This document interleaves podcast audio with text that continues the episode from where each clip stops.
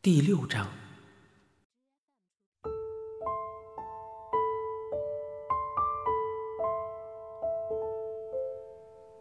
台北的夜空星光灿烂，阿汉有感而发的说道：“上帝一开始应该也没有想要那么多人吧？这个世界根本不需要那么多人。”波利接口道：“所以有时候我觉得我是多出来的。我爸就常说，白养你了，早知道你出生就把你掐死。”波利说话时的声音淡淡的，但是。阿汉发现他的脸上不知何时没有了常见的笑容。阿汉几乎就要脱口说出：“不，你绝对不是多余的。”至少，在阿汉的心里，Birdy 从来就不是多余的。甚至他想感谢这个世界，让 Birdy 出现在他眼前。但是阿汉却说不出口。阿汉刻意口吻戏谑似的说道。那我们以后就别生了，已经太多人了嘛。阿汉这么说，似乎是想掩饰心里忽然冒出的那些念头，那些近乎是告白的念头。波利忽然一笑，朝他喷了口烟，说道：“ 神经，我和你本来就不能生啊。”很久以后，阿汉回想起这一段场景时，才发现自己似乎。才是被告白的那一个。可是那个时候啊，太年轻了，不懂得在字句里寻找隐约的确定，又或许不确定的是 Birdy，所以连告白也是那样的不确定。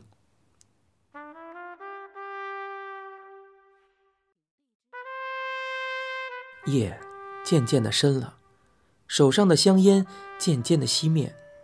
两个人坐在点歌机旁，窝在一起，抗拒着睡意，有一搭没一搭的聊着，一起等待着黎明。夜里的气温迅速下降，为了取暖，两个人越靠越紧，但仍冷得瑟瑟发抖。b i r d 说：“好了。”阿汉想了想，换了个姿势，从波利身后抱住他。波利的身子僵了一下，然后慢慢的放松。阿汉问道：“这样有没有比较暖？”波利没有回答。阿汉的手于是有些不安分的在他的身上游移，问道：“哎，不会睡死了吧？”波利忽然说：“靠，手不要乱摸了。”我偏要，阿汉的手故意在他的身上乱摸，一不小心就摸到了 Birdy 的两腿间，Birdy 仿佛触电似的，整个人几乎要跳了起来。Birdy 的声音听起来并没有很生气。靠，你变态啊！阿汉开玩笑地说：“你到底是因为太小，还是因为太冷才缩进去的？”Birdy 反击，伸手向后朝向阿汉乱抓。两个人打闹起来，目标都是胯下。最后，两个人的手都紧抓着对方的胯下，微喘着气。波利低喊道：“放开啦！”阿汉说：“那你先放开。”“你先放开，我就放开了。”阿汉说：“我才不要。”阿汉感觉到手里的东西似乎起了变化。即使隔着衣服，也能感受到对方炙热的体温。如果他不放手，最后会怎样呢？Birdy 率先放开了手，那一瞬间，阿汉居然有种强烈的失落感。Birdy 小声抗议道：“我已经放开了，你快放手啊！”不知道是因为气恼，还是为了掩饰自己的失落，阿汉忽然用力的紧抓了一下，Birdy 疼的整个身子微微拱起，却没有生气，只是笑着骂了他一声：“，然后，Birdy 转过身子，不再面对他。他没有看见 Birdy 已是满脸通红，胸口微微急促起伏。阿汉喊了几声，Birdy 却不再回应。阿汉望着他无声的背影好一会儿，慢慢的将身子靠在他的身上，然后闭上眼，迷迷糊糊的睡过去了。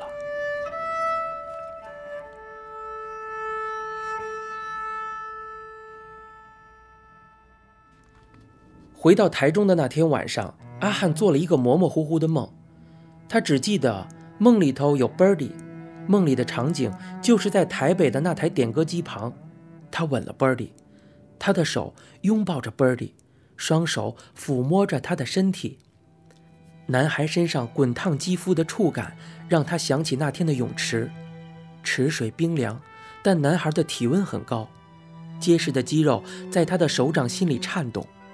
他的手慢慢的滑向男孩的双腿间，忽然间，他听见 Birdy 急促的喘息声，那是真实的，还是只是自己的想象？他感觉到 Birdy 的手也伸了过来，轻柔的抚摸着自己的两腿，难以言喻的快感从那一处高涨，在达到最巅峰的那一刻，他见到了刺眼的白光。在等待着欲望潮水渐渐退去的时候，阿汉睁开了眼睛，依旧是一片刺眼的白光。而在那片炙热的白光中，他寻找着 Birdy 的脸庞。阿汉眨眨眼，忽然觉得有哪里不对劲。映入眼帘的是刺眼的阳光，而他正躺在自己房间的床上。阿汉缓缓地起身，觉得两腿间黏腻湿凉。掀开被子一瞧，顿时面红耳赤。他梦遗了，而他一夜春梦的对象，居然是 Birdy。这并不是阿汉第一次对同性产生欲念，只是这一次欲念如此清晰强烈，让他再也无法忽略自己喜欢同性的事实。在阿汉小的时候，母亲常常带他去教会。直到他上了初中，教会的唱诗班里来了一个很会弹钢琴的大学生，大人们喊他阿荣，孩子们则唤他荣哥。阿汉很喜欢看着荣哥专心弹钢琴时的模样，他觉得荣哥的侧脸轮廓真的是完美极了，连下巴上有时候来不及刮干净的胡渣都显得那么吸引人。荣哥也许是感觉到了阿汉总是停住在自己身上的目光。也开始注意他，两个人的目光于是开始在教堂中不时追逐交汇。很快的，荣哥就与阿汉熟悉起来，常常骑着机车带着他出去玩。荣哥很喜欢音乐，除了古典音乐，也喜欢西洋流行音乐。他会教阿汉唱一些英文的歌曲，尽管阿汉不是很懂那些歌曲的内容，但他觉得旋律非常好听。事实上，那个时候，他认为只要是荣哥喜欢的，就一定是最好的。荣哥带他去海边骑车，他让阿汉坐在前头。天气很冷，他便拉开时髦的皮衣外套，罩住阿汉整个上半身。两个人一面迎着海风，一面哼着歌。阿汉觉得自己从来没有这么开心过。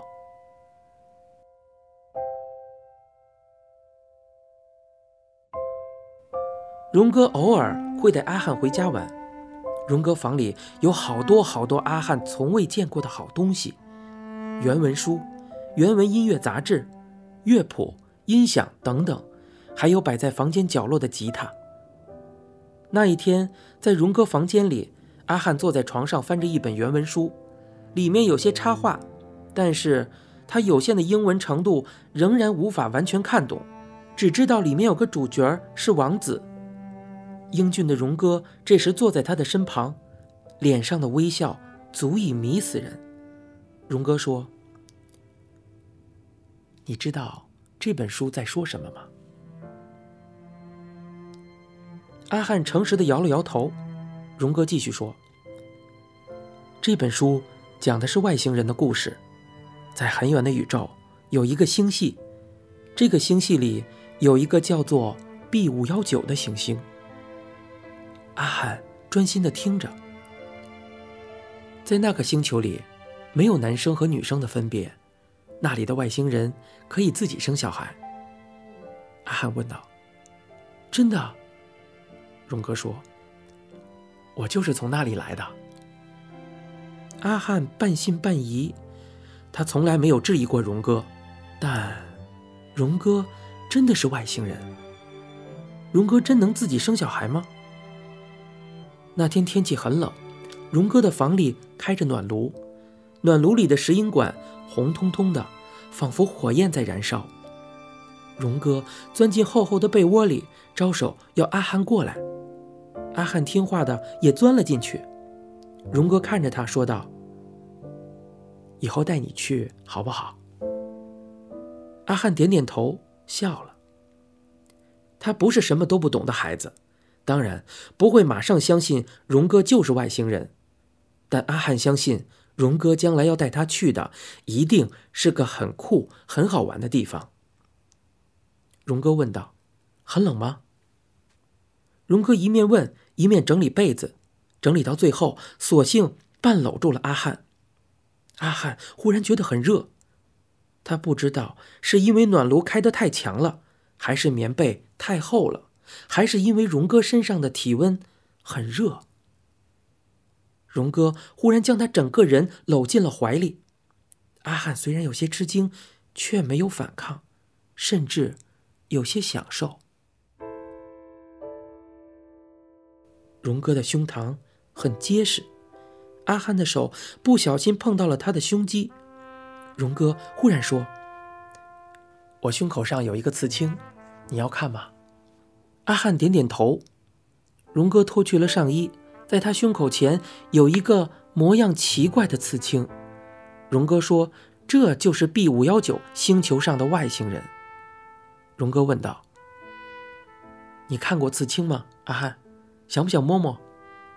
阿汉再次点头，好奇的伸出手去摸荣哥胸膛上的刺青。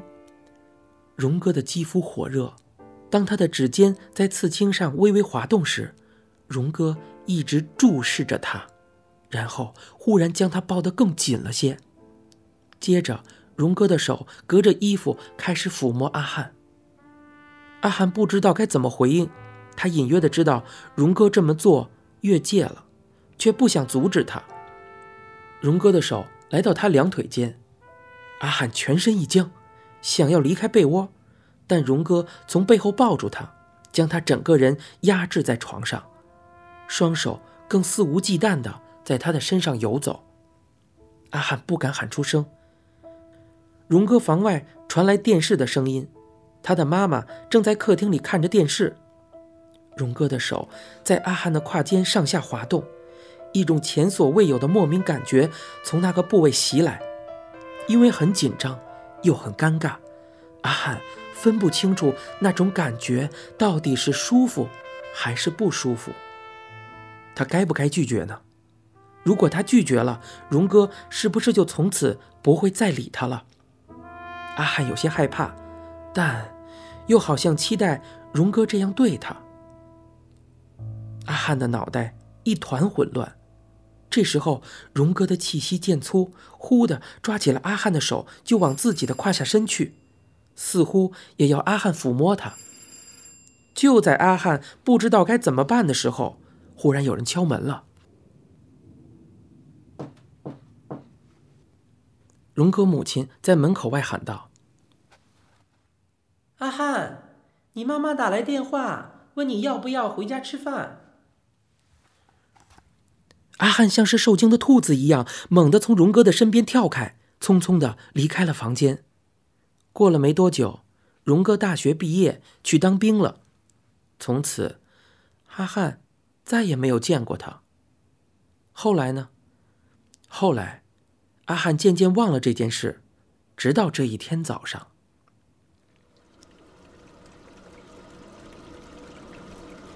阿汉偷偷的在浴室洗着内裤。母亲忽然在门外喊他：“阿汉，等等，我有话跟你说啊。”他以为是偷洗内裤的事被发现了，阿汉低垂着头，像是个做错的小孩，从浴室里出来。母亲见到他，轻轻的叹了口气，说：“你们班的导师昨天打电话给我了。阿汉心中一颤，随即告诉自己：“不可能啊，老师不可能发现的。他要你转到社会组，免得……”母亲欲言又止。导师当时在电话里很委婉的告诉了阿汉的妈妈：“学校很注重升学率，阿汉如果继续待在原来的自然组班级，以他的程度。”势必会拉下一个班级的录取率，学校的面子不太好看了。所以，我们希望阿汉能趁着高二时转到社会组，赶紧换个跑道，重新出发，说不定会有更好的表现。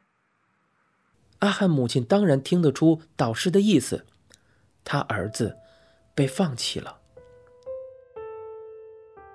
转到社会组，说好听点是换个跑道，重新出发。但是，在那个年代的社会组根本没有人看好。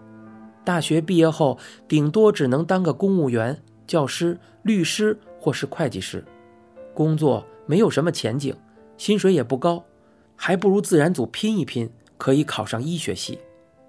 像阿汉的哥哥就考上了牙医系，阿汉的父亲虽然不是很满意，但至少毕业后出来是个医生，也就没说什么。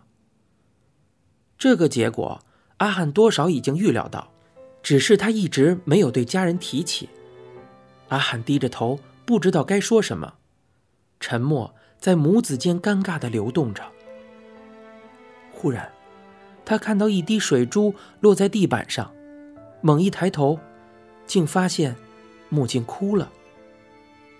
母亲向来乐观，这是他第一次见到母亲落泪。过了好半天，阿汉才低头的冒出了一句：“妈，对不起。”母亲摸摸他的头，硬挤出微笑，说道：“不用道歉，我知道你本性很好，就是读书差了点。没关系，你别担心哦，你爸那边我会去处理的。”妈妈随即抹去了眼泪，振作起来，鼓励儿子道：“你转到社会组，就要认真一点，不要让人家瞧不起。你的参考书应该要重新买了吧？我去帮你买。哦，还有，看有哪一科跟不上的，要不要去补习？不是还有什么考前冲刺班吗？阿汉，以后你要靠自己了。”你爸他，最终，他吞下了最后一句话，没有说出口。母亲叹了口气，又恢复以往的乐观，说道：“以后当个会计师也不错嘛，每家公司都需要的，不怕找不到工作，还可以天天数钞票。”说完，妈妈转身离开了。你现在收听到的是由一辆松鼠播讲的《刻在你心底的名字》。